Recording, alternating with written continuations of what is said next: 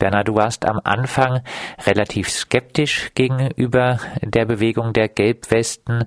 Sie kämen eher von der falschen, der rechten Seite. Die Bewegung ist allerdings, du hast es immer wieder erklärt, sehr heterogen. Nahe Marseille streiken jetzt zum Beispiel Amazon-MitarbeiterInnen. Die Gelbwesten sind dazugestoßen und haben geholfen, das Lagerhaus mhm. zu blockieren. Warst du etwas zu Unrecht skeptisch? Helfen die Gilets jaunes aktuell nicht auch bei ganz konkreten Kämpfen am Arbeitsplatz weiter?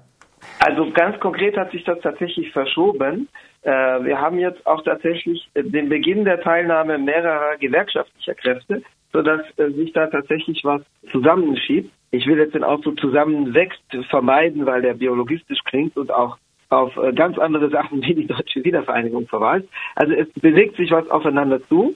Konkret haben sich gestern die großen Gewerkschaftsverbände, also eher die trägen, behäbigen Strukturen getroffen am Sitz der CFDT, die auch äh, bestimmt nicht die fortschrittlichste davon ist. Die CFDT ist der zweitgrößte oder größte, je nachdem, wie man misst und wenn man zuhört, Gewerkschaftsdachverband neben der CGT. Die CFDT ist recht sozialdemokratisch geführt. Das Kommuniqué, die Erklärung, die da äh, angenommen wurde, ist mit großer Skepsis aufzunehmen. Äh, es fällt also sehr hinter die aktuelle soziale Dynamik zurück. Sagt vor allem, ja, es gab eine legitime Wut, die ausgedrückt wurde, aber glücklicherweise hat die Regierung jetzt eine Öffnung vorgenommen und will verhandeln und jetzt nichts wie hin und verhandeln mit der Regierung. Und ansonsten heißt es nur, wir verurteilen die Gewalt. Punkt.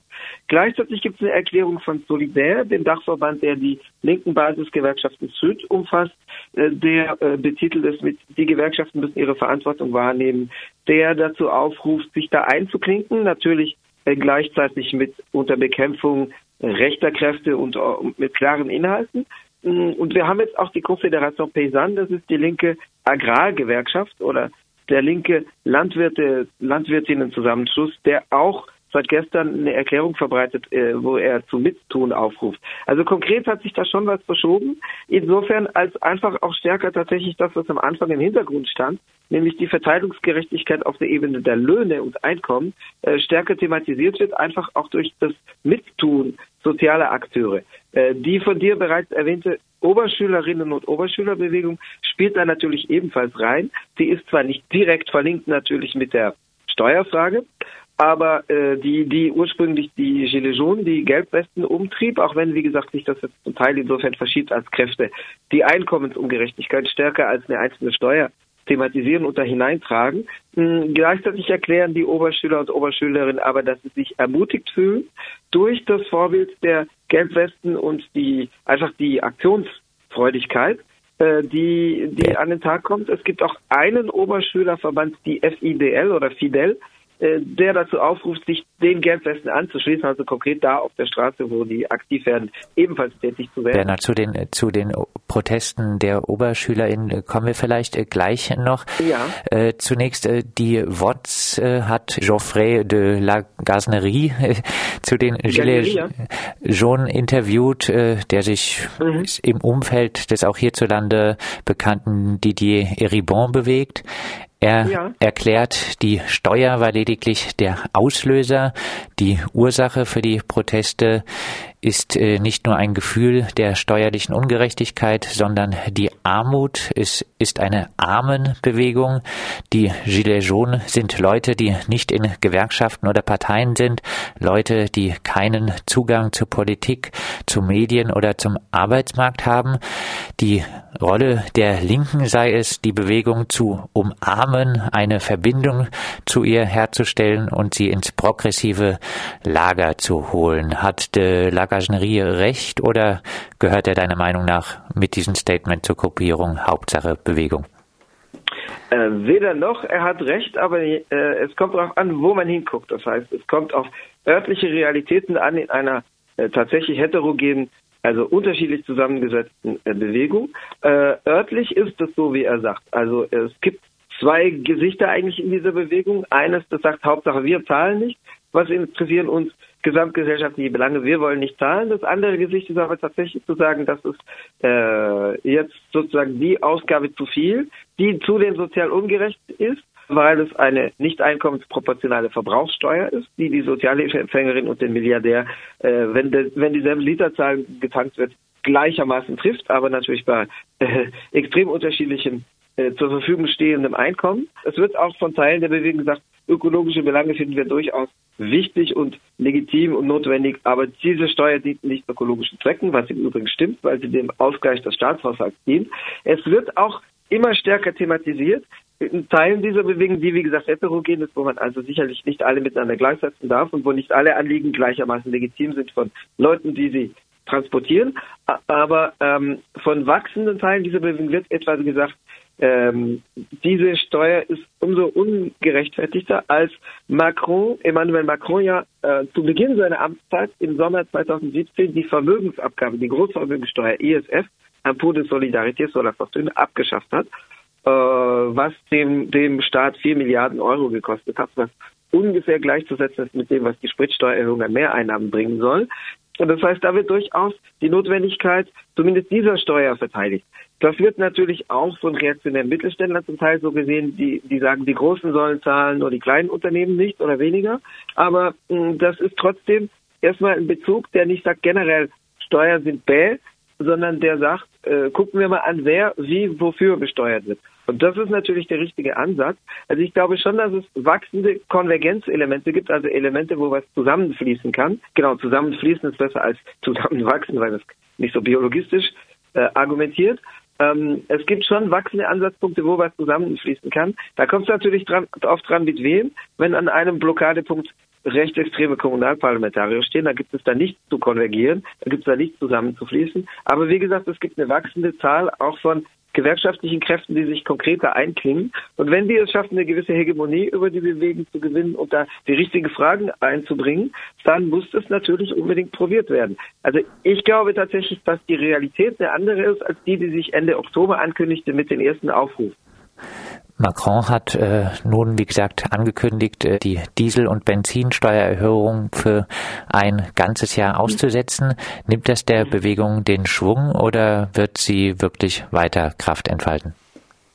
Das äh, bleibt natürlich abzuwarten. Das wird sicherlich noch von anderen Punkten, wie insbesondere der äh, Gewaltfrage, die solchen Bewegungen, die dieser und anderen Bewegungen ja immer entgegengehalten wird, entscheiden. Also es gab eine Umfrage vor einer knappen Woche, in der 70 Prozent der befragten Franzosen, Franzosen und Französinnen sagten, wenn äh, die Steuer ausgesetzt oder abgeschafft wird, dann würde das äh, der Bewegung das Anliegen nehmen. Es gibt aber immer noch in Umfragen ungefähr gleich viele. Die meist zitierte Zahl lautet 72 Prozent, aber es hängt natürlich von den Umfragen ab. Die sagen, nach wie vor sagen die Franzosen und Französinnen, äh, die Bewegung sei legitim. Es gibt gleichzeitig jetzt annähernd 60 Prozent in der gestrigen, also am Donnerstag publizierten Umfrage sagen, die Bewegung beunruhigt uns. Da wird natürlich im letzteren Fall der Fokus auf die Gewalt gelegt und bei den ersten Umfragen, die positiv auffallen, äh, wird der Fokus auf die Inhalte oder das, was man für die Inhalte hält, weil sie heterogen sind, äh, gelegt. Ähm, also mit Umfragen kann man vieles belegen, je nachdem, wie man die Frage stellt. Und es gibt ja auch unterschiedliche Aspekte in dieser Bewegung. Was die Regierung jetzt tut, ist, einerseits schon relativ panisch nachzugeben, weil es gab ein Hin und Her, vor allem am Dienstag, Mittwoch. Zuerst wurde angekündigt, die Steuer sei ausgesetzt, dann kam die Sprachregelung aus dem Élysée-Palast, der die eigene Regierung korrigierte, nein, sie ist abgeschafft. Dann wurde wieder präzisiert, abgeschafft für das Jahr 2019, wobei man dazu sagen muss, äh, das ist das einzige Jahr, für das das Haushaltsgesetz vorliegt. Die künftigen Haushaltsgesetze liegen nicht vor. Also erstmal für das Haushaltsgesetz, das konkret ausgearbeitet wird, äh, ist sie nicht eingeplant, die, die Spritsteuererhöhung, was im Lauf, also im kommenden Haushaltsjahr äh, zwei Milliarden weniger Einnahmen bedeutet, nachdem man, wie gesagt, den Staatshaushalt durch Steuergeschenke an Reiche und Superreiche auch äh, geleert hat oder äh, um Einnahmen äh, geprallt hat. Ähm, die, äh, die Regierung will gleichzeitig eine Konzertierung durchführen, also eine Anhörung mit Verbänden bis zum 1. März. Was danach kommt, steht tatsächlich in den Sternen. Hm, die Bewegung beflügelt es erstmal gerade, weil die Regierung dieses Hin und Her bietet. Aber die Regierung dramatisiert jetzt und sagt, am, Son am Samstag, den 8. Dezember, wird es große Gewalt geben. Das der Élysée-Palast hat sogar behauptet, es werden Leute kommen, um zu töten. Das soll natürlich die Schwelle hochlegen und dadurch auch abschreckende Wirkung entfalten. Abschließend, äh, gestern wurden nun äh, bei Protesten äh, von SchülerInnen gegen Auswahlkriterien für die Aufnahme an einer Hochschule und gegen Kürzungen mhm. beim Lehrpersonal frankreichweit 700 äh, SchülerInnen etwa festgenommen. Es gibt Bilder, wo diese mhm. gefesselt an einer Mauer sitzen. Ja. Gießt das äh, Ganze nochmal Benzin ins Feuer? Du hast schon ein bisschen Absolut. angedeutet, gelingt es, dass jetzt auch äh, diese Kämpfe mit den Gilets Region zusammenfließen? Das ist in der Tat der Fall, weil es natürlich in dieselbe Situation hinein interveniert. Also die Anliegen sind, sind äh, nicht heterogen, die sind kohärent, also die passen zusammen, aber die Anliegen sind auch etwas breiter, weil erstens gibt es tatsächlich die seit diesem Schuljahr und Studienjahr eingeführte äh, Reform des oder sogenannte Reform des Zugangs zu Hochschulen, der, der diesen erschwert. Es gibt aber auch die Versechzehnfachung von äh, Einschreibgebühren von circa 200 auf 2700 Euro für ausländische Studierende, äh, was insbesondere die hart trifft, die bereits hier sind, weil die anderen werden, wenn sie noch in ihrem Herkunftsland sind, sich ein anderes Land zum Studieren aussuchen. Ähm, das ist auch ein Thema sowohl der Studierenden als auch der Oberschülerbewegung. Die Versechzehnfachung der Studiengebühren für ausländische Studierende auf 2700 Euro pro Jahr, nachdem es ungefähr 200 waren. Ähm, das ist auch ein wichtiges Thema. Ähm, die, äh, die Bilder von der Mauer stammen aus Mont-la-Jolie im westlichen Pariser Umland. Allein dort wurden 148 Oberschüler, Oberschülerinnen auf einmal festgenommen. Das erinnert ein bisschen für die älteren westdeutschen Linken an die Massenverhaftung im Com in Nürnberg 1981, äh, wo es ein paar zerdepperte Glasscheiben gab. In diesem Fall gab es in Mont-la-Jolie zwei abgefackelte Autos, wo dann äh, massenhaft Leute festgenommen wurden, deren Zahl schon weit über der also um einen Faktor 100 oder um einen Faktor äh, 30 über der Zahl der zerdepperten äh, Fensterscheiben lag. Ähm, die, äh, die Bilder gehen durch Frankreich, möglicherweise um die Welt, aber auf jeden Fall durch ganz Frankreich. Und die schütten natürlich tatsächlich Benzin ins Feuer. Es gibt dazu noch mehrere Schüler und Schülerinnen, und zwar sowohl in den Pariser Banlieues, wo es generell ruppiger abgeht mit der Polizei in Garges-les-Gonesse, als auch in in den Regionen außerhalb des Raums Paris, etwa in, im Raum Grenoble, wo Schüler, Schülerinnen durch Gummigeschosse am Kopf, an der Wange, am Kopf verletzt worden sind, äh, in der Nähe des Auges.